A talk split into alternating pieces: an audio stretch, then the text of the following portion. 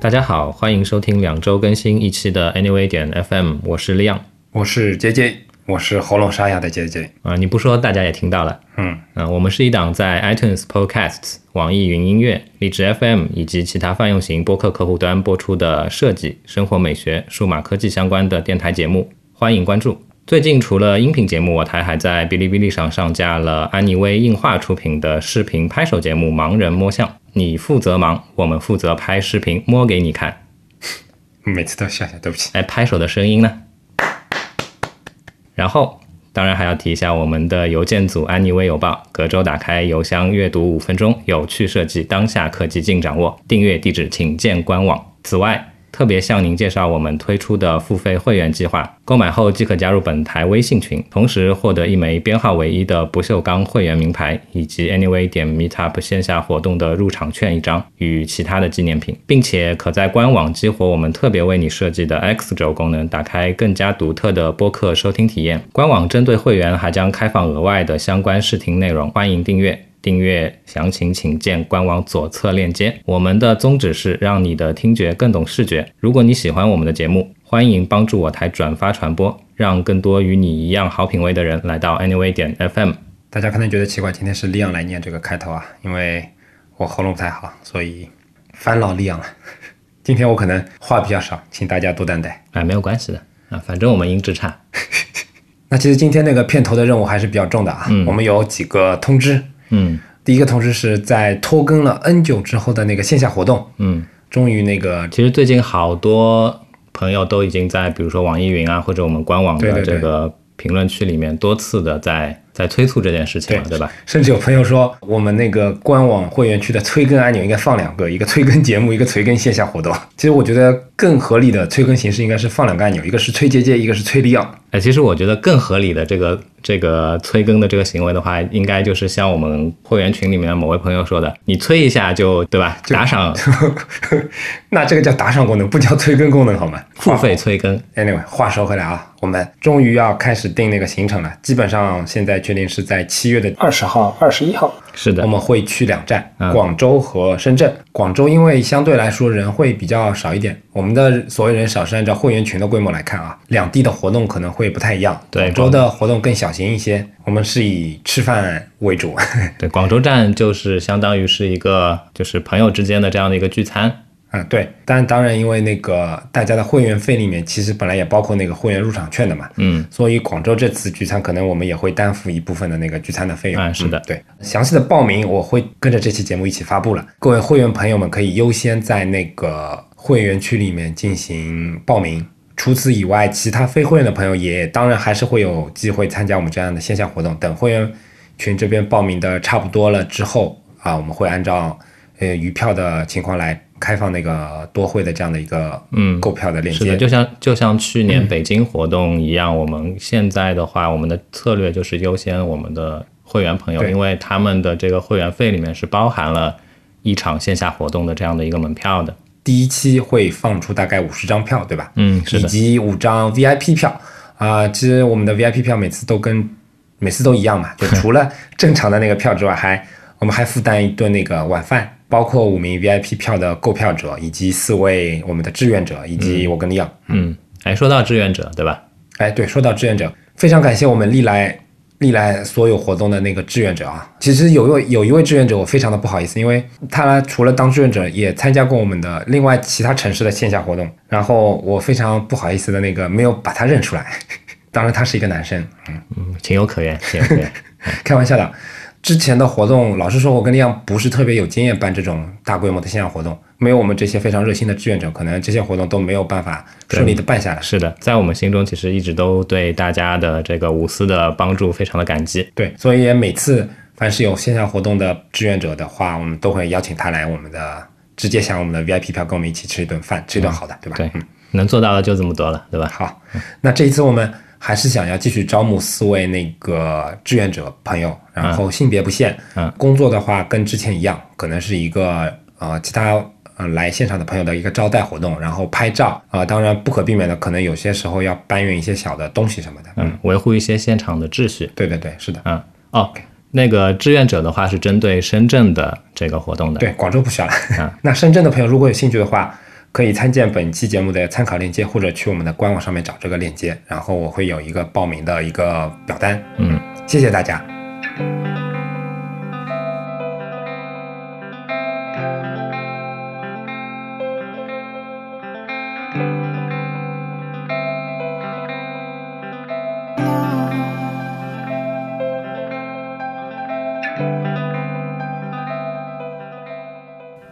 一段音乐之后，很不幸的告诉你，正片还没有开始啊！这蛮正常的， 不用每次都强调。哎，我们需要前面再补录一些那个跟话题有关的嘛？讲到现在，可能待会儿十分钟都讲不到正题。啊没关系，我觉得我的、我们的广大的听众朋友们其实已经习惯了这个模式了。对，那今天我们其实是要做一个久违的听众反馈。上期节目其实我们讨论的 Facebook 这个 mobile app 的一个改版为引子讨讨论了，稍微讨论了一下关于什么数据啊、理性啊、感性啊这样的一些话题啊。虽然上一期节目从现在来看，那个各个网站的评论数量不多，但是老实说，有些评论我觉得还是挺有质量的，所以我觉得值得拿出来跟大家稍微分享一下啊，也不会很长时间。嗯，其中一位是在网易云音乐上的评论的，应该是姑娘吧。我看她的名字我就不报了，那个感觉好像是姓方的姑娘，我们简称小方吧。万一姓房呢？啊，这位姑娘吧，这位姑娘她她跟我们说了一下她的一个看法。时间关系，我也不念她的那个原文了。如果有兴趣，大家可以去我们的网易云音乐的那个节目里面看一下。她跟我们提到的一个观点是说，不管你对于数据是不是尊重，或者说对于设计是不是尊重，其实这很大程度上是取决于公司的属性或者公司的类型的。你如果本来就是一个非常大规模的，然后是以利益驱动的这样的一个公司，其实嗯，以去数据去驱动也是非常无可厚非的。对我其实很赞同他说的，嗯，也也不是说赞同吧，我觉得他说的是非常合理的这样的一个行为，对吧？但是但是但是，就像我在这个评论里回复他的，我的意见是，每一家，比如说你已经做到一定影响力的这样的一个商业体，对吧？一家公司或多或少，它都已经在对整个社会产生这样那样的影响了。它的影响可能跟它的这个体量是成正比的。当它的体量越大的时候，它产生的影响就越大，它产生的各种各样的能量就越大。那在这种情况下面的时候，商人逐利很正常，但是你已经有一定社会责任了，对吧？对你其实是要承担一些社会责任感的陶永利奥经常喜欢说的那个蜘蛛侠 uncle 的那句话，对吧？啊。哈哈能力越大，责任越大。我觉得就是这样子的。好，那这是第一个第一位听众啊。其实第二位听众，我觉得他的那个反馈挺有意义的。老实说，上期节目的时候，我忘了，我完全忘了这一茬了。嗯，但是他其实说的这个东西，其实是看得出来是有一些年头了啊。其实说白了就是那个四十一种颜色那个出处，嗯，其实当时是来自于应该是零九年的时候，传说中的谷歌的第一位那个设计总监离职时候写的那个离职信，嗯，当时那个离职信其实是全网轰动的。如果如果那个年代零九年那个时候有 Medium 的话，这个就是图榜图榜一周的那那种文章了嘛。他那篇文章其实很短，分两部分的啊。呃，我会在参考链接里面也给大家贴一下。虽然是英文原文的，但是非常的短，然后里面的内容也很真切，然后并不难，大家有兴趣可以去读一下。当然，可能也有中文的翻译版本吧，因为这篇文章当时确实是挺轰动的。有其兴实趣我大家觉可以得自是己这样去子找的一下，嗯那个其实 Medium 上面的这种专业性文章，对吧？你拿一个翻译工具硬啃的话，其实都没有什么太大的问题。嗯，而且我是比较倾向于就是不要去看这个， 对，这跟我们以前也一直说过这样的观点嘛，所以基本上，呃，如果我觉得合适的情况下，我都会贴原文。对对对，嗯，那说回这篇文章啊，老实说，他的名字我一直记不清，我只一直记得他那个博客的名字叫什么，Stop Design 还是什么的，然后就是有点泛黄的那种视觉风格。然后他在文章里面其实提到说啊，他是谷歌招进去的第一个正儿八经的设计师。他入职的时候，谷歌已经成立七年了，嗯，但是他说在这长长七年的时间里面，一直没有一个受过正规呃设计背景教育的视觉设计师这个 title 招进去的，一直没有这样的一个人，他是第一个。嗯一直到他离职的时候，他其实整个过程是非常失望的。老实说，嗯因为他觉得谷歌就真的是这样的一个文化背景，就是以数据来驱动的。他他举的嗯其中一个例子就是，当年他们不知道那个搜索结果的颜色应该用什么颜色，所以他就查值了四十一种颜色，然后去做实验。总体来就是说明这个地方实在是不适合那个设计师生存的地方。然后他的第二部分其实是他加入 Twitter 的那个展望啊，嗯就前两天我们的官网上有朋友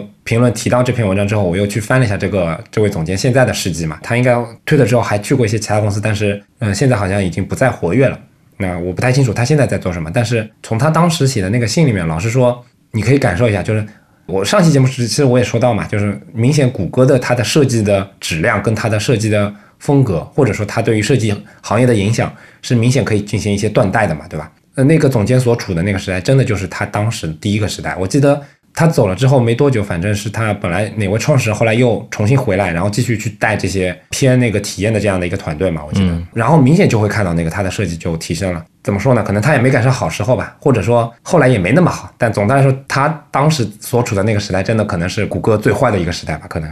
那反正那个非常感谢我们这位朋友在官网评论上面给我们回复了这篇文章的链接啊，呃，其实就像之前很多期节目里面也提到的，对我来说的话，对我们来说的话，其实 Anyway 点 FM 它并不仅仅只是我跟姐姐两个人所创造出来的这样的一个产物，对吧？嗯，它的完整体应该是包含了。包含了我们两个人在这边聊天的内容，我们产出的其他的一些，不管是音频、视频还是什么其他类型的这些东西。与此同时，它还有非常大的一部分，其实正是我们的广大的听众朋友们，对你们跟我们的互动，你们给我们的反馈，嗯，所组成的。而且老师说，那个可以跟大家简单透露一下下半年啊啊我的一个工作计划啊，是不是有点正经了？ OK 啊，是吗？对，大家也知道我们现在的会员群其实已经有两个了，对吧？因为微信会员群它是有上限的嘛。嗯。老师，我是比较开心看到的，因为跟我自己做做竞品调研去参加的其他的一些一些设计类的群，可能有点不太一样的是，我觉得我们两个群的一些氛整体氛围还是不错的，虽然也有大家吹水的时候，但是我发现很多朋友那么伸头上来问一个问题，经常能得到其他热心会员的一个解答啊。嗯，这其实也是一个非常宝贵的财富。所以说我我今年下半年的一个非常重要的任务就是找到一些办法把。会员群里面一些比较优质的一些一些回答，因为有些问题，比如说关于 GF 是不是要啊、呃怎么去除它的锯齿啊等等这种呃非常简单的一个问题，到一些很有深度、很难甚至非常垂直领域的一个话题，那、都有一些不错的解答。所以我我下半年的一个工作可能是给我们的会员，或者说到时候也有可能是给所有的我们的听众去建立一个比较好的一个呃 knowledge base，就是把所有的一些已经有的知识沉淀，能够给更多的人给看到。因为我觉得微信群虽然是一个微信群就不太方便于去沉淀内容，对对对对，吧你可能比较实时的能够去输出一些内容，但是要沉淀其实是比较困难的。嗯，anyway，总之是在这所以边。知乎你怕吗？ 我操， 你不要这样好吗？笑得我椅椅椅子都开始摇了。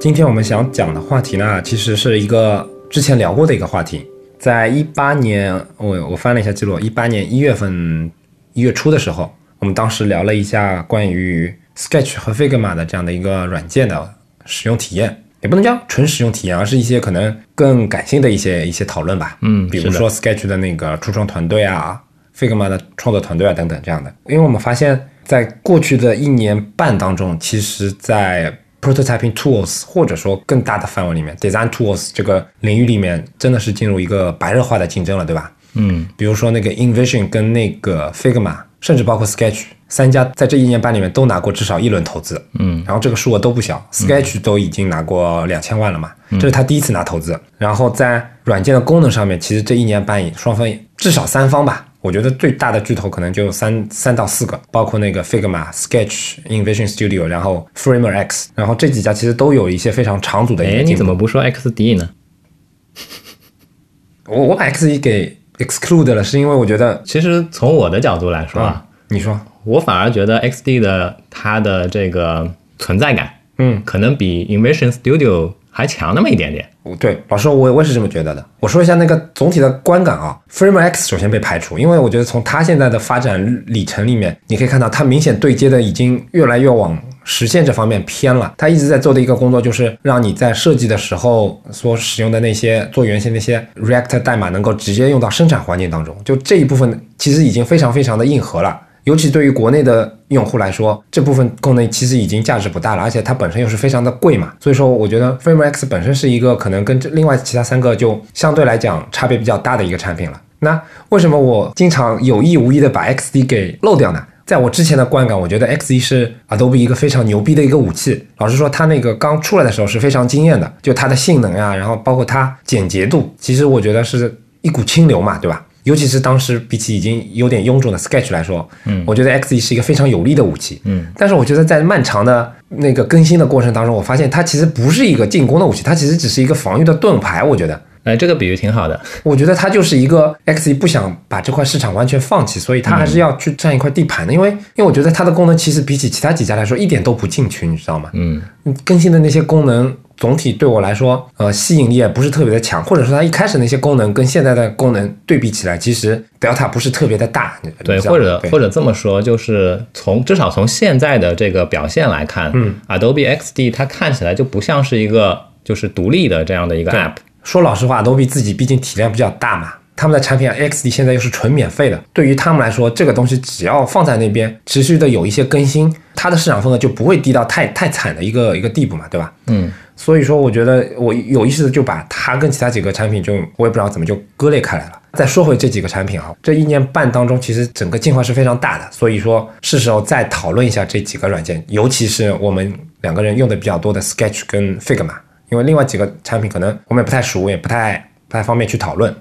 那那个李昂，你来说一下你现在的使用情况吧，这一年半软件工具的使用情况有有没有什么变化吧？其实变化挺大的。是吗？我本来以为，因为我准备提纲的时候，我以为你你的变化应该不是很大来着。我应该比你大，嗯，你说，因为在此之前的话，其实我的主要的使用的工具全都是 Adobe 这个 Creative Cloud，、对吧？这个 CC 套件里面的这些这些软件，嗯，呃，Photoshop 也好，呃，Illustrator 也好，对吧、a f t e r Effects 也好，就这些东西。啊、但是最近的这个一年多的时间里面呢，Figma 它至少，比如说它占据了三分之一的这样的一个地位了。哦，剩下的都是还是 Adobe 是吗？我我之前有介绍过嘛，我在做一些具体的图形设计的时候，其实我是非常习惯于在这个 Illustrator 里面去去完成的嘛，嗯，所以说这部分的工作其实我还是在用 Illustrator 去了解嗯依靠它，对吧？然后我然后通过复制粘贴，通过什么样的方式，然后把它转移到 Figma 去之后，再做进一步的 layout 上面的这样的一些设计的工作，嗯，也就是说，本来可能这一步是由 Photoshop 完成的，现在其实已经转移到 Figma 上面。总结一下，其实说白了就是你要做一些偏纯图形设计的东西的时候，比如说画图标什么的，会在 AI 里面去做，然后剩下的很多更偏产品、更偏 UI 的东西，都会用 Figma 来完成，是吗？其实这个可能又又牵涉到另外的我我另外一个观点了。嗯，我跟你私下聊天的时候一直在抱怨嘛，对吧？现在的这些所谓现代的或者说后现代的设计软件、设计工具，他们其实在真正的这个图形设计的这一部分，它的功能都偏孱弱。我更愿意把它当做是一个排版工具，了解。也就是一个新时代的，比如说新媒体上面的这个 InDesign 的这样的一个东西。嗯，然后大概介绍一下，比如说这一年多里面，我用我依靠 Figma 去做的一些事情，譬如说，呃，我们 Anyway 点 FM 的一些产品，我们接下来要做的一些产品，其实其实现在它它的载体正是 Figma。嗯，除此之外的话，跟 Anyway 点 FM 有关的它的一些呃 branding 相关的一些东西，其实我现在也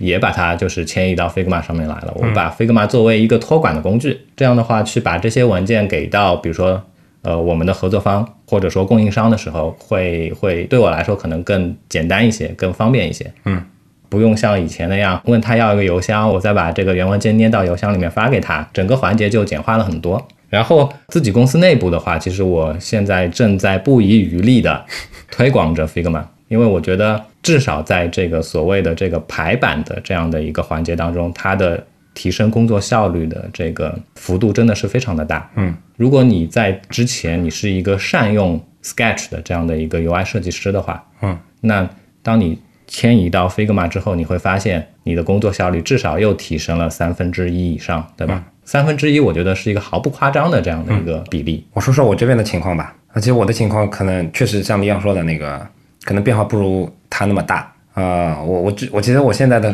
使用工具的种类跟一年半前是一模一样的，嗯，只不过那个比例不太一样。我现在 Photoshop 的比例又提升了，嗯，可以理解。嗯，因为以前也也说过嘛，我现在所在的公司的团队是以做运营设计为主的。对于现在很多设计师觉得拿 Photoshop 不耻这件事情，老实说，我觉得是有一些我对他们的这种观点挺不耻的。我也是有这么觉得，因为对于对于我来讲，嗯，怎么说？可能可能我自己的角色又不太一样。比如说，我可能做一些东西的时候，其实是更偏向于一些可能自己会去写一些前端代码的这样的一个人，嗯、对吧？然后对我来说，至少在我自己的工作流里面，我不需要标注，那我自己切完图，然后我就可以在 HTML 里面直接去写了。那在这种情况下，其实对我来说，从做设计到切图，就我们我们也不说运营不运营啊，哪怕是偏 UI 偏产品的一些一些东西来说，我觉得 Photoshop 也完全能胜任这些工作。就这真的只是一个你个人顺手不顺手，以及你的你的自己的思路上的一个问题啊。嗯，当然我我觉得我这种情况相对比较特殊，因为没有办法去普世让所有人自己做前端又做又做设计嘛，对吧？嗯，但反正我是觉得。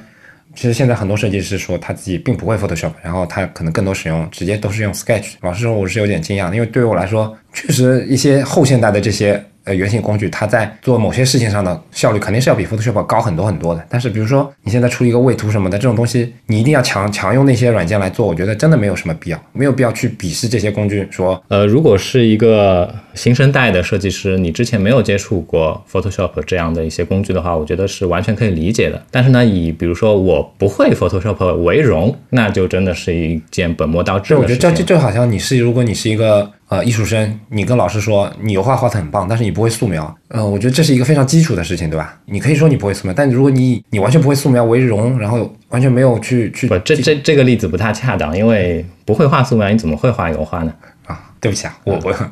啊，我错了，我我没有这方面的那个正式训练啊，请大家那个当做没有听过。Anyway，反正我的意思是说，对于我现在的工作流来说啊，那个 Photoshop 是一个比较重要的一个组成部分，但是剩下的时间里面，确实 Figma 的时间比之前要要长多了。嗯工作的部分肯定是以还是以 Sketch 为主的，嗯但是所有的个人项目，我基本上已经尝试，就是说能不用 Sketch 就不用 Sketch，全部都迁移到那个 Figma 上。嗯嗯，这个就是一件很正常的事情，对吧？就跟其他的一些领域的这个使用者一样，用脚投票，对哪个工具做得好，我们就用哪个工具。对，呃，稍微再说一下，就是 Adobe 那边，对吧？因为大家都知道，我们两个人是，哎，我不知道这是自卖自夸还是怎么样。 放眼到现在这个时间点来看的话，是一个活化石般的这样的一个我有我操，活化石。啊、活化石般的这样的一个嗯还在一线工作的这个视觉设计师背景的这样的两个老头子了。嗯、用另一种说法就是，呃，混得太差了，在应该当总监的年龄，什么都没有当上。 嗯 我当过的好吧？哎呦，呦，你当过的，哎呦哎呦哎呦，对不起，哎呦，是一万一万点伤害。啊，不重要。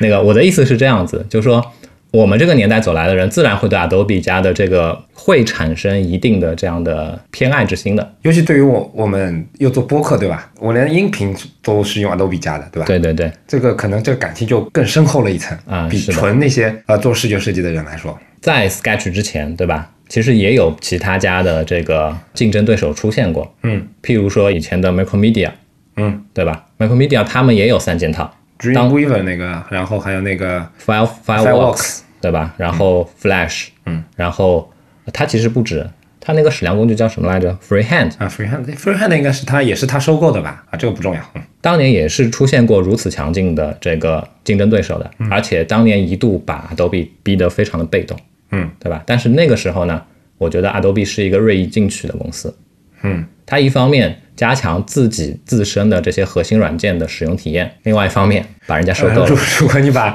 收购人家也当锐意进去的话，那好我觉吧，得我觉得很锐意进取，他把 Macromedia 的工具收购来进之后呢，虽然一方面就慢慢弄死它， 对吧？但是另外一方面，他把他们的其中的一些比较好的理念，其实又转移回了自家的工具里嗯面。但是现在呢，现在我觉得就像刚才说的，虽然 Adobe 推出了 XD，嗯，去对标。现在的这些所谓的后现代的这些设计工具，对吧？嗯但是无论你怎么样去看 XD，它都不能说是一个完整的、独立的这样的一个工具，它更像是一个插件，更像是一个 Photoshop、Illustrator 的插件。你如果要脱离了上述的这两个工具的话，XD 没有办法很好的使用起来。也能这么说吧。嗯，那与此同时，就像刚才杰杰说到的，XD 他觉得这是个防御工具，这是个盾牌，对吧？对，有点刻意啊，嗯，这正是谁让我今天看不见你的眼睛呢？我不知道你要我有什么样的回应啊？啊，这正说明了我所认为的 Adobe 现在是现在是一个相对来说不那么思进取的这样一家公司了。嗯，它有点固步自封，可以从它的现在的核心软件的这样它的功能或者说修 bug 的这样的一个一个一个频率上面能够我看出我我知道你要说 AI 那个那个无限内存的 bug 了是吧？啊，是那个 bug 真的令人非常的无语，对吧？就我所知，这个 bug 已经存在了至少三个月以上了。嗯，而且在他们自己的官方论坛里面，这样每的天都有人重复在报这个 bug。自从就是三个月前，不止三个月了吧，反正自从好几个月之前，他们的某位印度工程师在论坛上面大放厥厥词，说：“哎，我们已经修复了这个 bug。”之后再也没有官方的回应。哦，这样的啊，对，好吧。其实我自己内心深处是比较痛心的，哎呦，因为毕竟没是想 到我们的提纲里没有说到今天还有那个煽情的环节，痛心都来了，我操！毕竟是用了那么多年有感情的东西，对嗯吧？他帮我赚了很多钱， 好的，总监，钱总监，操！所以，所以其实内心深处不太希望看到一个曾经那么喜爱的工具，慢慢的变得不好用了，嗯，慢慢的被大家所唾弃，嗯，对吧？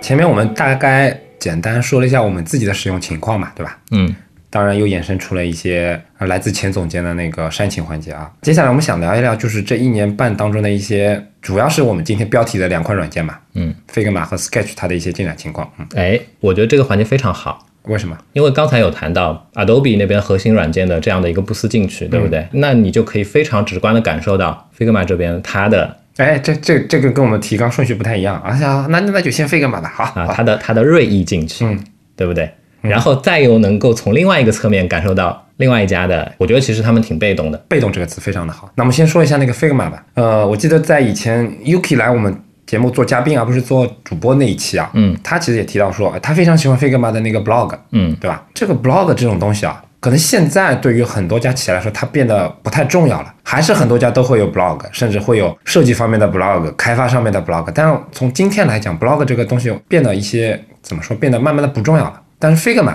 我觉得 Figma 这家是他非常重视用 blog，去非常重视，对。去传播他的一些理念，对吧？包括比如说他们本来是在 Medium 上的，嗯，但是很多人吐槽这个体验不太好嘛，尤其是 Medium 他自己也是一直经常在改版，然后对，然后 anyway，那这个这个是另外一个话题，我们不说了。他们从那个 Medium 上面迁移出来，自建了一个 blog 嘛，对吧？对包括从内容上来讲，比如说最近期应该是这个月吧，还是这个月还是上个月，其实是做了一个软件产品上的一个，大幅更新是吧？也不能说大幅更新，是是文字行高这样的一个问题。我觉得这个然后还已经是大幅更新了，老师，这个我觉得就要分分情况讲，就是首先这是一个非常非常非常非常复杂的话题，嗯，你从他这篇博文的长度你就可以了解到，然后如果你再去翻阅一些 CSS 相关的专业文档，你会发现关于行高这是一个恐怖到。不行的话题，就是我都读不下去这样的一个一个文章，因为它其实计算行高，尤其又要牵涉到什么中英文混排，然后牵涉到字体本身它的一些设置啊，这些东西其实对于别说对于设计师，对于开发工程师来说，很多都很多都是隐形的，嗯，它是一个非常非常复杂的一个综合的话题，嗯。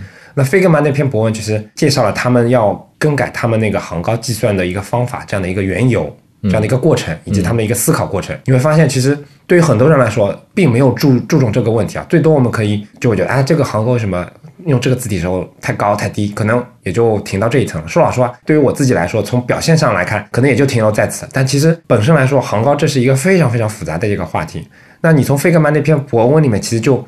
呃，用 l e 的话说来说，你真的能看出他们那种锐意进取的那种精神，就所有的问题都是需要打破砂锅问到底的，对吧？对。呃然后这种认真的态度，我们先不说他们新推出的这样的一个，就是针对文字行高的，嗯，新的这样的一种呈现方式、计算方式是不是好？你说这件事情现在有多少家敢这么做，愿意这么做？嗯，我刚才提到说这是一件非常重大的这样一个更新也的意义也是在于此，因为它会在一定程度上去影响这样的一个标准。说到那个大更新啊，本身其实你就可以看出 Figma 的锐意进取了。我觉得，以前节目里面我也提到，就是因为 Figma 是一个在线工具，你所有的东西都都是在它那个线上的，对吧？对，每次大更新之后，嗯，你的旧文件其实你都可以打开，但是对于 Sketch 来以及很多类似这种软件来说，他们经常的操作方法就是你你的那个新软件打开旧文件可能会有兼容性的问题，或者说每个文件它必须打开的那个版本要多少多少号以上。嗯，其实说白了，这就是把它的一些修 bug 的这个成本，或者说把这个更新的这个成本都转嫁到用户头上了嘛，对吧？对， Figma 虽然这这些东西是对你来说是隐形的，你你都觉察不到，但事实上这背后的工作，其实我能够想象到是很恐怖的，嗯，对吧？正是如此，所以嗯我我非常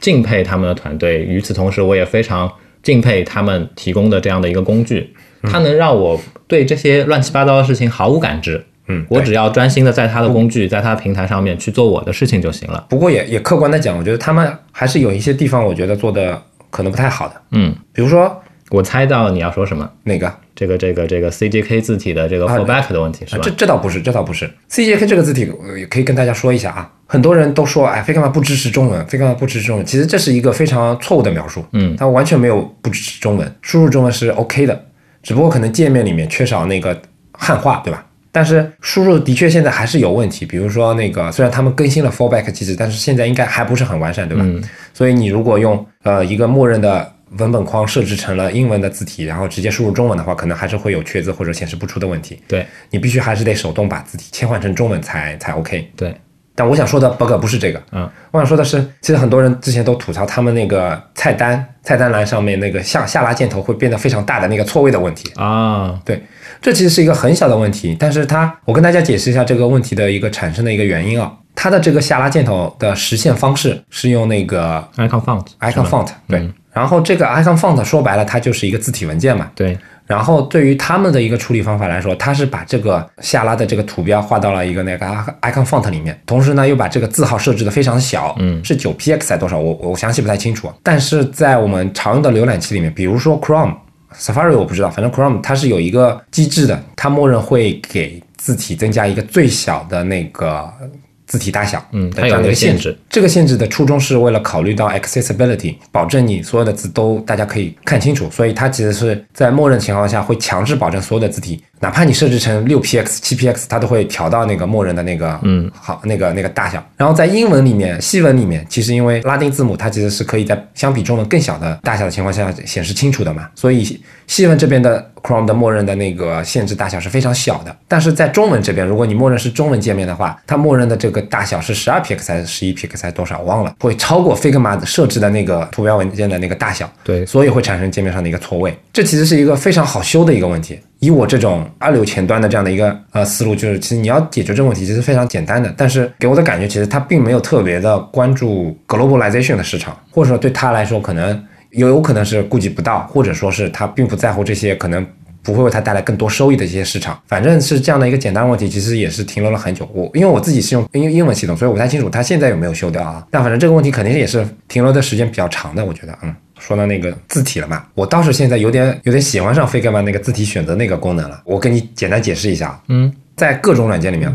包括但不限于图形设计软件，包括 Word，啊，我觉得字体选择一直是我的一个非常大的一个痛点。怎么说？因为各家软件它们的字体列表里面的字体的顺序是不一样的。嗯比如说 Adobe，嗯，Photoshop 的那个字体菜单拉开来，它会按照那个顶上是那个拉丁文，然后下面可能按照 CJK 以及其他的一些冷门的那种语言来来排，然后中文其实是在非常后面的。嗯，但是好在它现在有一个加新的功能，可以把常用的字体给加新。那在 Word 方面。它其实是按照那个呃字体的那个 script name 好像啊是那个直接排下来的，然后选择一些字体，然后它历史菜单有时候有，有时候没有，是一个非常谜一样的一个存在。然后 Sketch 跟这个情况也稍微有点类似，但不管是哪几家，它对我来说有一个不太好的一点，就是它带了非常强的那个预览功能。嗯，对我来说，我不是一个做纯运营的一个人，我不会说每个东西我都要去那个在那个字体册里面使劲的翻找，而且对我来讲，有时候比如说选个标题字啊什么的，我我有自己购买的另外的字体预览软件来更好的实现字体预览这个功能。嗯，所以我在软件里面更希望有的是一个效率。我常用的那几个字，比如说那个微软雅黑，比如说那个平方，比如说我们 Anyway 自己的那个 Kaluna。家族的字体等等的，这些字体的名字我都可以倒背如流。然后嗯我最希望的可能就是按几个快捷键，或者说至少是按一些什么东西的，能够让我快速的选取这些字体。嗯，但是现在这些软件里面，我在不管是在字体下拉框上面去输入，还是说下拉，其实这个预览的过程其实都是非常的慢的。当然也有可能是我电脑慢啊。总的来说，它这是一个对我来讲是一个很痛点的这样的一个一个过程。嗯，倒是 Figma 这种看起来非常淳朴的这样的一个过程，它能够非常快速的帮我通过打字来选选择字体，比如说 Kaluna 对吧？我就快速的输入 Kaluna，因为这几个字我我都背得非常的熟了嘛，对吧？然后包括平方、平方、空格 SC 这几个东西基本上我可以在零点几秒钟之内就把我想要的字体给选中。这个方式我觉得并不是每个人都适用，但是对我自己来说，反而 Figma 现在这种方式是我觉得比较好的，因为它打字完之后，它也不会去跟我预览，只有当我那个打字的东西完全匹配到那个东西，它给我那个提示之后啊，它才会选择到那个那个那个字体。啊，我来说一下，其实嗯你提到的呢，就是说 Figma 的它的这个字体选择的这个控件，嗯，它其实是一个二合一的控件，输入框跟下拉框它是二合为一的，嗯，然后像在比如说 Keynote。 Adobe 跟那个 Word 其实是可以，嗯，一定程度上输入的，我记得。 Adobe 是可以的。对啊、其实我想说一下，就是当年我还在大量使用这个 Photoshop 的时候，我非常非常喜欢的它的一个功能嗯是但什么但是这里也要再再说一下，这个功能仅限于 Windows 版的 Photoshop。啊、就是它的字体的这个选择控件的话，它也是二合一的，对不对？嗯。但是与此同时，你是可以在比如说当我激活这个选中框的时候，嗯，我可以用鼠标中键啊，滚动那个菜单直接对吧滚动，嗯，我不用把菜单栏打开，然后直接的这个就是选中的这个字体的这个样式，它就会作用在你画板上面了。其实老实说，Adobe 啊的那个字体选择菜单，我觉得从设计上来说更好一点，呃，不是说设计上，应该说从功能上更好一点。就它既可以输入 by filter，、可以下拉，嗯，嗯然后右边有预览，然后按语言种类来区分，然后可以加新，然后你可以找相似的字体等等，就是它的功能已经非常丰富了。唯一的问题就是功能丰富了之后，它的响应速度会非常的慢。嗯，我是希望这些东西能够所见即所得，或者说没有任何反应时间的就可以给我操作，因为这个对我来说还是比较频繁的一个操作。因为为什么我要提这个？因为在我的印象当中，当年还在使用 Windows 的 Photoshop 的时候，嗯，我使用这样的一种，就是我刚才提到这种使用行为的话，它是非常反馈非常快的，然后非常没有障碍的。所以当我切换到 Mac 平台的时候，我有一段时间是对这个选用字体产生了非常不适应的这样的一个一个状态的。嗯，然后再当我看到了 Sketch 的时候，我在使用 Sketch 的对应的这个字体选择控件的时候，这种不适应感又再一次的袭来了。嗯，幸好 Figma 不用这样。啊。 说到这里，我突然又想到，嗯，昨天我们群里的一个朋友的那个问题嘛，比如说在 Figma 里面，他已经换了一组用户的头像，但是现在想要批量的替换这些头像，有没有什么样的一个方法？这个问题问上来，我是懵逼的，因为我没有进行过类似的操作。嗯，但我知道，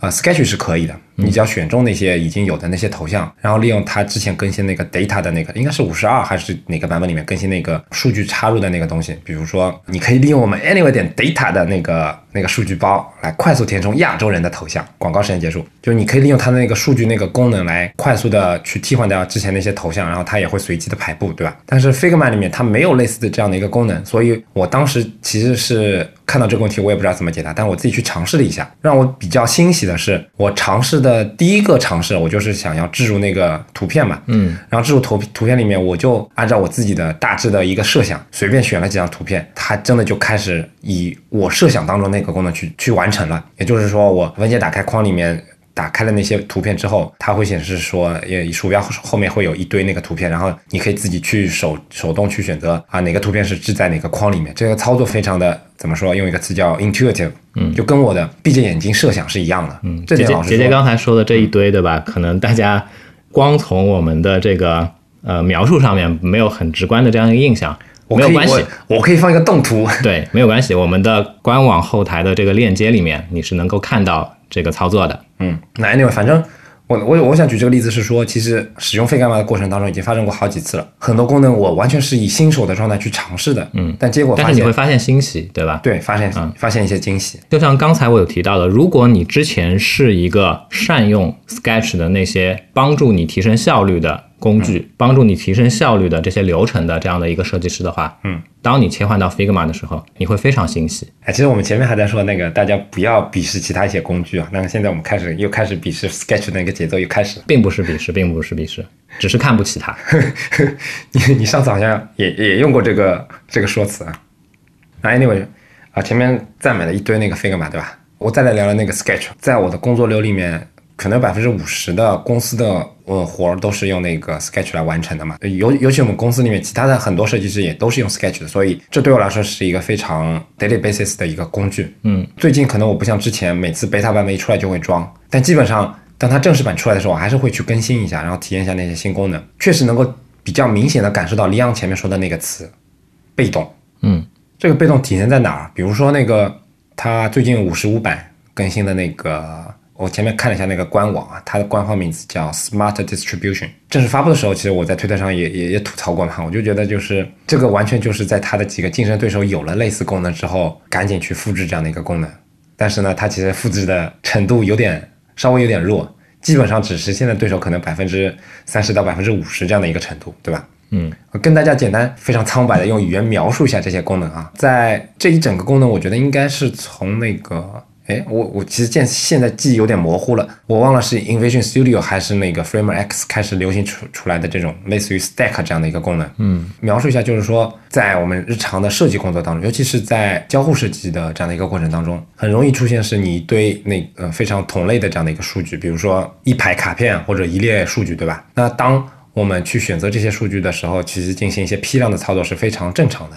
也非常常用的一个操作。当时 Invision Studio 还是那个 Frame X，它反正做的功能就是，当你选择这一组那个相似的功能之后，你可以方便的去对它进行一个排序，或者说你可以进行方便的一个间距的一个调整。大家知道，在前那个工具时代的时候，比如说你在 Photoshop 里面要做类似的操作，那这个真的是要命了，你要。手动的把下面那个东西移到上面去，上面东西移下来。如果要调整间距的话，那你可能要手动计算好这个间距，然后把最底下那个排好，然后底下那东西再智能排一下，等等等这种方式，嗯，其实是非常繁琐的。这个功能老实说，在更原始的一些以画图为主的工具里面，它根本就不会想到去做这些功能，对吧？嗯。但是在后现代这些工具里面，其实这个功能在 Figma 啊，在 Frame X 啊，在 Invision Studio 里面，其实已经做得非常的好了。但是在 Sketch 里面，它这一版本终于实现了其中的第一步，就是。Smart distribution 就是当你选中很多相邻的相同类型的图层，或者说那些组件的时候，它会出现一些节柄嘛，帮你方便的快速调节它的一个间距。但是好像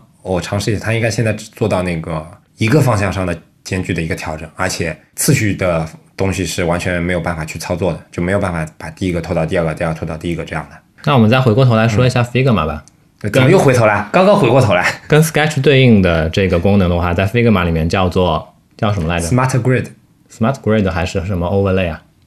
应该是 Smart Grid 吧。啊，在 Figma 里面对应 Sketch 刚才这个功能的话，它叫做 Smart Grid，对吧？好，好像是 Smart Grid，、啊、反正我们后面再查一查。啊呃，我不用多说，嗯，我就告诉你们 一个一个鲜活的例子，嗯，你可以在 Figma 这个环境里面使用 Smart Grid，嗯，然后去玩华容道。是不是 Yuki 那期节目来的时候就已经有这个功能了？对，对吧？对，所以其实你可以看到，这个 Sketch 不只是被动，而且是被动了蛮久的。嗯，起码这个大半年了吧，对吧？小半年应该有啊、嗯。至少目前在我使用 Figma 的这样的一个工作流程里面，Smart Grid 它对于我来说，它不仅仅只是做刚才上述的这些事情。嗯，像以前，比如说我有两个元素，我要去调整它们之间的间距。嗯。那个时候的话，我我没有办法，我只能够在画布上面用鼠标去针对它去做位移，或者说用这个键盘上面的这个方向键去对它去做位移，对吧？嗯、相对来说，它并不是那么的量化。那现在的话，我可以直接选中两个元素，嗯，然后在对应的面板上面输入相应的数值，嗯。对于我来说的话，我觉得这样的方式的话，它一方面它更工程化，它更合理，更方便我去针对相似的操作去做、嗯、去做进一步的可复制、可可可，你懂的，对吧？我说这部分其实 Sketch 做的也是不错的，有一句说一句啊啊！但 Sketch 用插件吧？不用不用不用。它怎么调整两个东西之间之间的间距呢？就最近这个版本出来之后，我说的是之前嘛？再见，对吧？啊。但是有句港句，嗯，对吧？Sketch 出现之后呢，它的确是在某些地方，我觉得它还是有可取之处的。譬如说最简单的例子，嗯，以前的设计工具是是不存在的哦，Illustrator 是有的，嗯，什么功能？譬如说我要去调整一个一个 shape 的它的宽度，嗯，在 Sketch 里面，在 Illustrator 里面，我可以非常简单，哎，打个比方说圆圆宽度是四百。然后你可以在里面做算术啊，加减乘除直接直接就可以了。这个 AI 很早就可以了吗？Illustrator 是可以的，但哎是大概大概什么时候可以呢？这个我没有特别深的印象了。啊但是 Photoshop 其实现在也可以的，Photoshop 可以吗？现在可以的。上周我还用了一下子，为什么为什么不行呢？可能是不是每个功能都可以用？但比如说你在画布尺寸啊、图像尺寸啊、啊等一些常用的输入框里面都可以了。啊，好吧，嗯反正这个功能。像 Illustrator 这种矢量工具的话，它确实更强一点，对吧？对对对对对。哎，Sketch 把它搬到了就是我们日常的这样的一个呃 UI 设计的这个工作环境。我觉得这点其实我前面 P 也想 P 这个，因为我觉得 AI 我不太熟嘛，嗯，所以我不太清楚 AI 以前也可以，但反正对我来说，Sketch 这点是让我觉得非常安心的。嗯，基本上它的输入框能输能输入的都可以做算术。嗯，而且那些算术其实有些还是比较复杂的算术，比如说它不是一个简单的乘以二除以三，对吧？嗯， 还要乘三减二加什么什么的，这部分这还是给我非常安心的一个操吓死作。我，我以为你还要开根号什么的。 我操，我倒没试过根号。对，确实嗯这些东西是这些后现代的设计工具他们带来的贡献。对对对他们给我们去节省这个呃工作时间，然后提升工作效率的一个非常重要的点从。此以后，我再也不需要旁边放一个卡西欧计算器了，对吧？对，但是啊，但是嗯再说回来，我其实有时候还是非常喜欢在那边按计算器的，有一种反腐有一种归正的做那做老会计的感觉。好吧，嗯，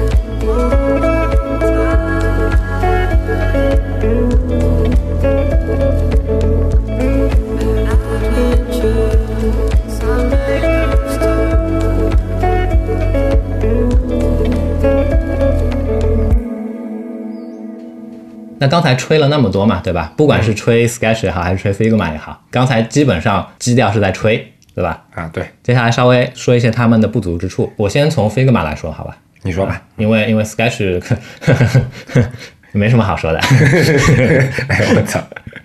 就像在本期节目的这个正片开始的时候，我提到的，我一直觉得现代的现在的这些设计工具，它在某种意义上面来说的话，它还只能当做一个排版工具来使用。嗯因为它的图形设计部分的能力其实是偏弱的。嗯，我想举个例子，在 Figma 里面、f i g m a 它号称一直对外宣称的这样的一个核心功能叫做叫做矢量网矢量网络，对吧？啊对，啊。但是呢，在我自己的这个实际使用经验下面的话，我觉得这个东西还是偏重 PR 的。真正的这个使用的这个能力的话，比起像以前的那些老牌的矢量软件的话，其实并没有那么的直观上面的好用。嗯，接下去举举几个例子，我觉得它在这个作为图形设计软件来说，它非常不足的地方，或者说我觉得是我认为不可思议的，它没有达到的，嗯，一些地方。比如说，譬如说，它没有办法随心所欲的去拉参考线，嗯，你指的随心所欲拉拉参考线，比如说是要拉一个斜的，对，举几个例子，譬如说我我现在想要一根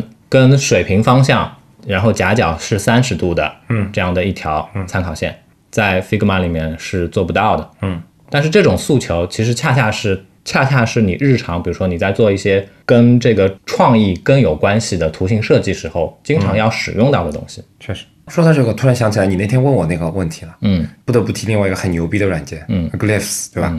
基本上，我可以很负责任跟大家说，李阳经常会那么生头的问我，这个功能在 Glyphs 里面能不能实现？嗯，对吧？基本上到现在为止，Glyphs 没有让他失望过，对吧？ 对，Glyphs 现在其实已经在我心目中的地位非常非常高了，我一直在积攒着我的购买 Glyphs 的基金。我现在有两个特别想买的 app，嗯，还还有一个是什么 CCD 嘛？呃，不是，我对 Cinema 4D 没什么感兴趣，因为其实我念书的时候，嗯我有大概两年多的时间一直在用 Cinema 4D，版本可能跟现在已经差很远了嘛，对都吧是？啊啊啊个位数的嘛？难道都是？八吧，好像是。哦，好吧，这个题外话说回来，另外一个工具叫做 ZBrush，、啊，ZBrush，哦，对对对，我我我记错了，我本来是想说 ZBrush，、嗯说到那个 C 四 D 上了。那说回那个 Glyphs 啊，跟大家再介绍一下 Glyphs 是什么东西吧。啊行啊，它其实是一个非常专业、非常垂直领域的这样的一个软件，嗯，做字体的。对，那这个做字体不是大家概念当中那个刘宾客还是刘克宾做的那种字体啊，它是非常我们这边没有任何的这样的一个就是不尊重，对吧？对，只是说我这是这应该是中文翻译领域的一个问题吧，我觉得我们所所谓的那个做字体是指做一个字库，对吧？最后可以变成一个 OTF、TTF 这样的一个字体文件这样的一个软件。事实上，它功能比较强大一点，就是它的工作流程并不是说你在 AI 里面、Photoshop 里面画完这些路径，然后再粘贴过去啊什么的，它是所有流程都可以在那个 Glyphs 里面完成的。嗯，然后在其实画路径这方面的功能来说，它其实很多功能按照 Leon 跟我经常日常的测试就就会发现，就很多非常专业的功能，它的实现的方式、实现的效率以及实现的程度、完美程度会比 AI 更胜一点。呃，至少是旗鼓相当。当然，因为他们的毕竟面向的领域是不一样的，所以说肯定侧重点是不同的。对，但你会发现整体功能是比较强的。嗯，对，然后另另一个觉得牛逼的一点是，毕竟 Glyphs 是一个非常小众的软件，虽然它现在已经几乎成为字体制作行业的一个呃行业标准了，但它其实是一个相对来说非常小型的工作室。那个那个开发人员其实本来他也是一个字体设计师嘛，然后比较巧的是，它其实挺注重中国这块市场的。然后国内 Three Type 也经常跟它一起合作，有一些字体设计的课程啊。嗯，然后它也经常到中国上海啊、北京啊、深圳这种地方来，然后大家都亲切的尊尊称他为葛老师，对不对？除了参考线之外，其他还有什么草药图吗？ 参考线只是我举的一个非常基础的这样的例子嘛，我想通过这样一个基础的例子去告诉大家，就是现在的这些后现代的设计工具，它在真正的这个设计领域这个部分的话，它的不足之处其实还是非常大的，嗯，对吧？嗯啊，与此同时，其实还有非常多的东西，你可以你可以一边打开 Figma 或者 Sketch，一边打开 Illustrator，嗯，然后自己去比较一下它的菜单里面提供给你的相应的一些图形设计的这样的一些功能，嗯，啊，你就你就能够非常直观的明白我要表达的这样的一个意思了。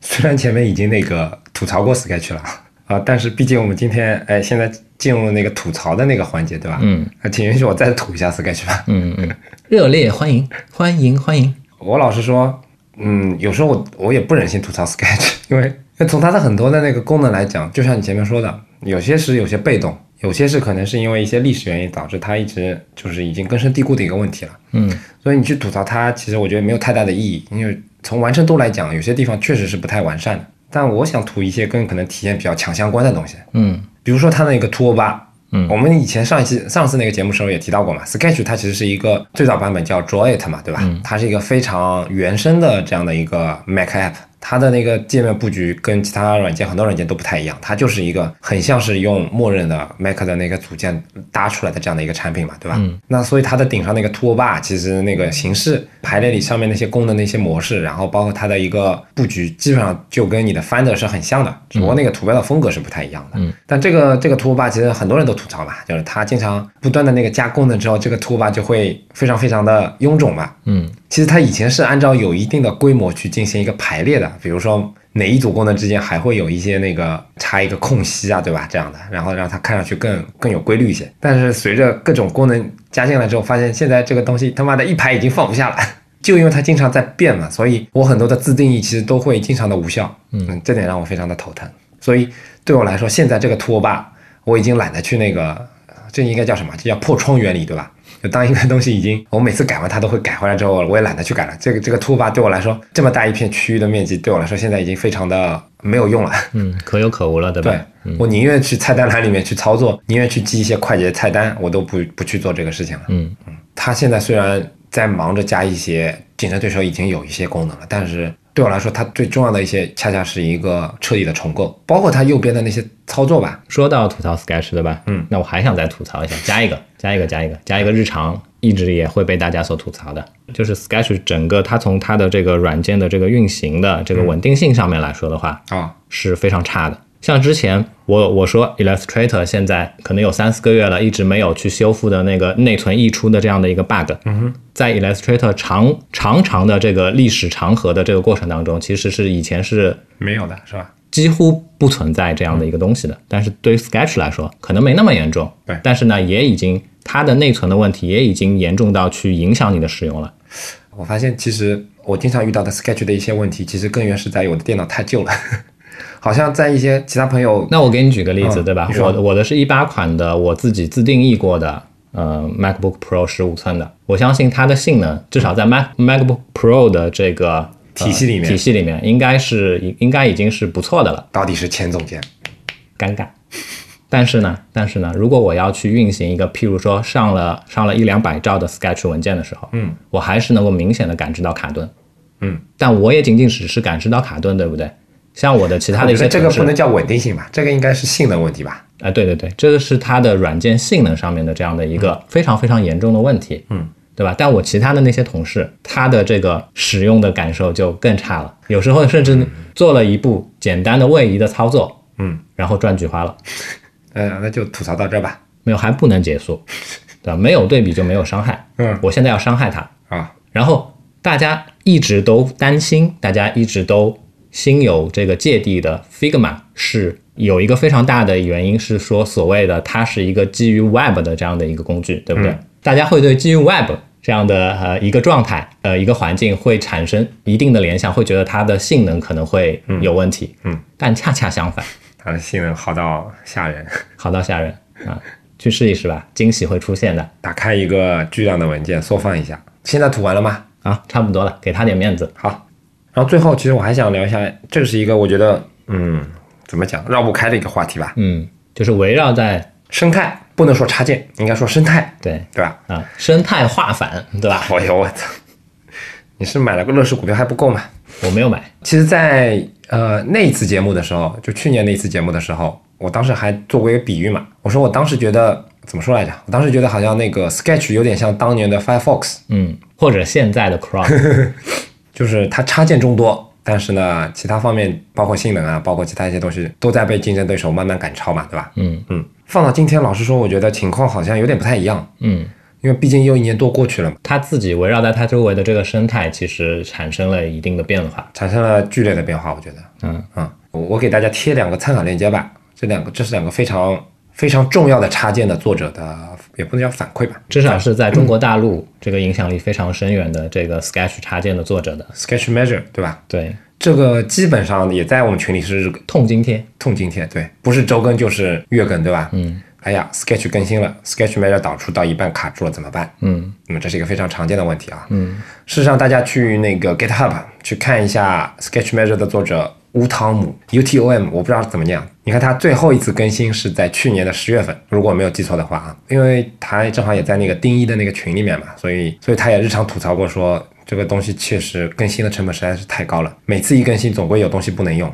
导致他也心寒了，因为毕竟他也没有及早的去做那个商业化，他也是凭着兴趣一腔热血来做这个东西的。尤其是去年那一阵，对吧？我记得他好像那时候正好去旅游，然后旅游的过程当中，很多人说：“哎呀，Sketch 版本又又更新，你这个不能用了，你快点帮我做啊！”这种感觉就非常像那种就是一天到晚就是讨着字幕组，对吧？啊对对对要他们更新那种白嫖的人一样。对对对，是的，是的。老实说，我没有做过这么有影响力的产品，我没有办法说我理解他的心情。嗯，但我设身处地去想一想，我觉得这个事情挺心寒的。所以确实，他也现在没有这个精力，没有这个时间去更新这个插件了。所以你可以发现，在 GitHub 的那个 issues 里面，包括其他的一些第三方的论坛啊、网站啊，很多人都在以民间的方式去更新这个插件。嗯，每次 Sketch 版本一出来，他就去去填这个漏洞。但是这个事情其实非常心寒的是。第一，我觉得首先 Sketch Manager 这个功能真的是应该 Sketch 自己去做的。对第二，就这么牛逼的一个作者，然后呃，我不知道 Sketch 官方有没有做过努力啊，跟吴汤姆有没有一些达成一些屁眼交易什么的，我不是太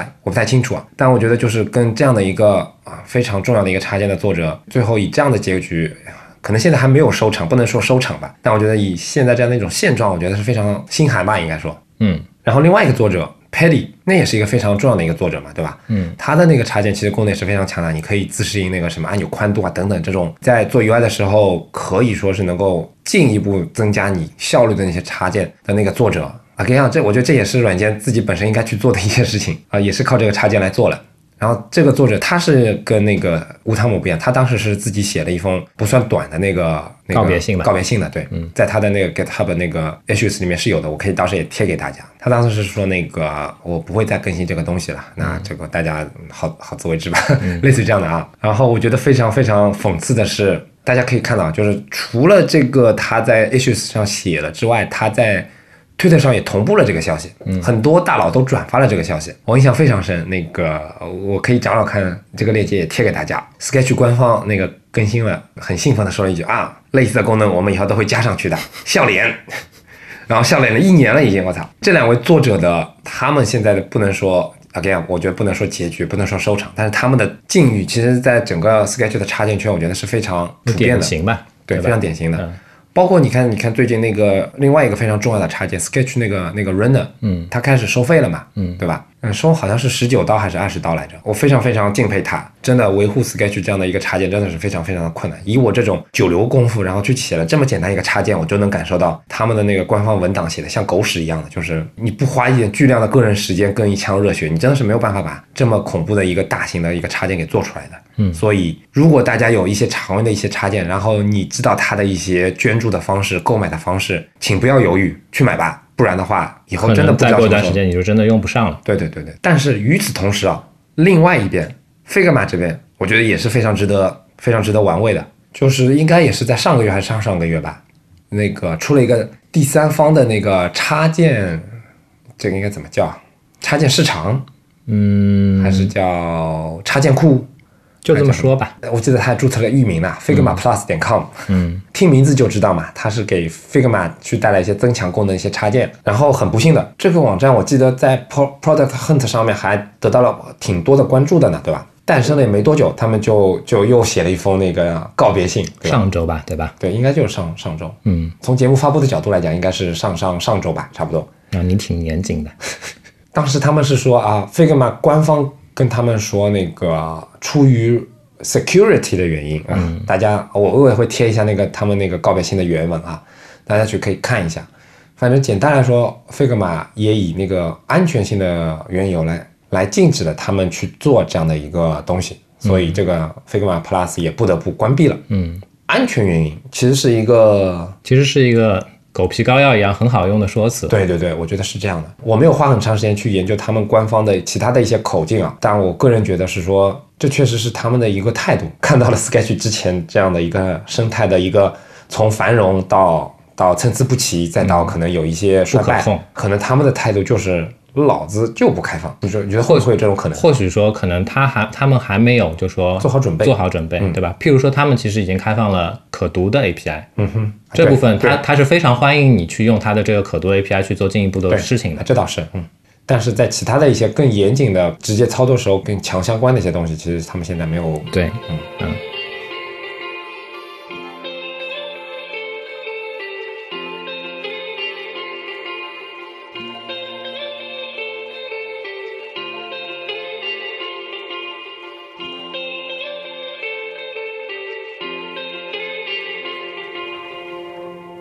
最后还是先总结一下吧。以上观点只代表我跟李阳的个人观点，因为相对来讲我们还是比较片面的。嗯，我们用的工具就这么点。嗯，比如说 Adobe XD 啊，这属于我可能一个月，因为它的更新周期是一个月嘛，对吧？我可能就每个月或者隔两个月，它有更新的时候我去体验一下，其实我我去都用一嗯下。其实 Adobe XD 这边对吧，跟 Figma 给我的感觉一样，我感知不到它的这个更新的频率，因为这我这倒也是，因为我打开了自动更新功能。嗯，啊，我倒没没开，但是对我来说，这个感受跟你会有点像。嗯，然后包括其他的一些软件，尤其是那个 Frame X 啊，我感觉现在它的门槛已经非常的恐怖了。 所以其他一些软件，嗯尤其是当他们脱离贝塔开始收费之后，就是我也没有深度的使用了，所以我们的观点可能也不是特别的前沿，也不是特别的最新吧。就是很主观。对，对，但你也懂的，我们的节目一向就是就是这样的，也是想跟大家简单说一下我们自己的一些使用的体验，嗯，然后也是希望大家能够敞开自己的一些心胸吧，就是能够多尝试一些不同的软件，就多简单去尝试一下。工作当中不一定能用得上，但是对于拓宽你的思路啊，然后包括嗯尝试一些新的新鲜的事物，我觉得总归是好的。说到这个，其实我又想跑，稍微跑一下火车，呃，说一点题外话，对对吧吧？？跑吧，反正今天还算跑得非常啊，好的就像就像刚才姐姐有提到的，其实作为一个设计师来说，你多去做尝试，其实是一件根本不会是一件坏事，对嗯吧？甚至是说，它应该是一件你必须去做的事情。嗯，否则的话，你怎么配自称自己是设计师？嗯，对吧？你怎么去跟普通的消费者去做区别？嗯，对吧？那我要说的题外话就是，呃我我有时候在看到我周围的一些，比如说我的我的同事们，或者说我看到的其他的一些设计师朋友们，他们的一些行为、一些做法，我其实是不太认可、不太理解的。打个比方说，嗯，都已经是九一零二年了，我看到有些设计师朋友还在用 iPhone 六，那你给他们涨工资啊？尴尬没法聊。我想表达的是什么观点呢？我并不是一个拜金主义者，嗯，但是在这样的，因为 iPhone 或者说或者说其他的你的日常使用的这个你的手机，对于设计师来说，它并不仅仅只是一台日常使用的工具，嗯，你的沟通的工具，你的交流的工具，它其实还有另外一层意义。这层意义在于说，你的很多工作其实是基于这个设备的。如果你都没有办法去第一时间非常细致的、非常主观的去感受最新的这个设备、这个平台的话，你凭什么说你能做好在这个平台上面的嗯你的工作呢？嗯，这其实是一件很不可思议的事情，对不对？请那个呃，贵司九零年、九一年出生的，还在用 iPhone 六的那个朋友注意，你们的前总监已经关注到你了，你的今年绩效可能会很差，所以请赶快买 iPhone Ten S Max。尴尬。他的朋友如果听到的话，也请感告知谢一下大。家收听我们的节目。如果想要获得更好的收听体验，不妨尝试我台推出的付费会员计划。详情请见官网 anyway 点 fm 斜杠 member。同时，每一期节目提及的相关内容都能在官网上找到。如果你需要联系我们，可以直接在官网 anyway 点 fm 上留言，也能通过邮箱 hello at anyway 点 fm 来信，在微博、推特上搜索 anyway 点 fm，即可找到我们的官方账号，上面会不定期的发布一些即时消息，欢迎关注。同样，你也可以订阅我们的邮件组“安妮微邮报”，订阅地址请见官网侧边栏链接。我们努力的目标是让你的听觉更懂视觉。当然，你也可以在各大泛用型播客客户端、网易云音乐、荔枝 FM 啊，哈哈哈！我这里要喷一个平台， 那个垃圾， 我操！对不我觉对？得呃，我们俩天生是跟这种平台是有仇的。我觉得我们历来谈崩过已经好几个那个平台了，对吧？啊，对嗯。不过我觉得这个也是非常非常好的一件事情。嗯，怎从么说这个过程当中，让我让我知道为什么有些平台就是做不大。嗯，行吧，各位，我们今天要喷的这个音频的这个平台叫做蜻蜓 FM。对，有心的朋友可能知道，我们之前在官网上面其实也给蜻蜓加了那个链接，导到我们在蜻蜓上的那个频道，而啊且上、上两期的口播里面应该也有有提提到，其实我台开播至今三年多，快四年了，对嗯吧？一直都没有去拓展我们在我们我们我们并没有主动的去拓展我们在其他的国内的这些音频的这个嗯托管商吧、对，可以这么说。上面的这样的一些一些事情。然后是因为说最近最近蜻蜓 FM 他们的运营人员主动找到我们说，哎，希望觉得我们的内容不错，对吧？嗯希望我们能够进驻他们的平台。如果我们进驻他的平台的话，他会对我们提供一些先期的一些一些一些运营上面的一些呃包装，啊、一开始感觉还挺热情，因为他们有不止一位工作人员来找我们嘛，对吧？所以我们被他们的这样的一个 真诚给打动了，啊、诚意打动了，因为我们两个人真的是非常老实的人，对不对 哎？呦我操！所以杰杰其实在后来呢，他就接受了蜻蜓 FM 的邀请，去把我们的所有的八十多期的内容全都上传到了蜻蜓 FM 上面。嗯，然后大概过了三周左右的时间吧，对吧？嗯，啊，就石沉大海，什么消息都没有了。说好的这个相关的这 些，反正每次我在催他们那个呃商务的时候，都让我想起那句话，那句话叫什么来着？叫什么来着就什么球种时候像狗，然后呃录完之后什么什么什么，那句话叫什么来着？不知道呀。然后我搜一下啊，啊，赶紧搜一下这个东西，一定要一定要非常实际的骂出来，对不 对？当初球种像条狗，如今撸完嫌人丑。 对，那个感受非常的， 你好歹也成为了一个这个这个对象是吗对？对对，是的，是的，是的。啊，有恶心死我了。 啊，你继续读吧，继续读吧，读完回家了。嗯，反正就是这样。从今天起，我台会把当初上传到蜻蜓 FM 上面的所有的内容全部删除。 啊、我们不会再跟这个平台有任何的接触，哎呀哎呀，搞得好像我们做的很大一样。哎，迟早的事情。哎呀哎呀，不要这样，不要这样好，好啊，结束了，两个礼拜之后再见，啊！这么快就结束了，哎，好，拜拜，拜拜，拜拜。拜拜。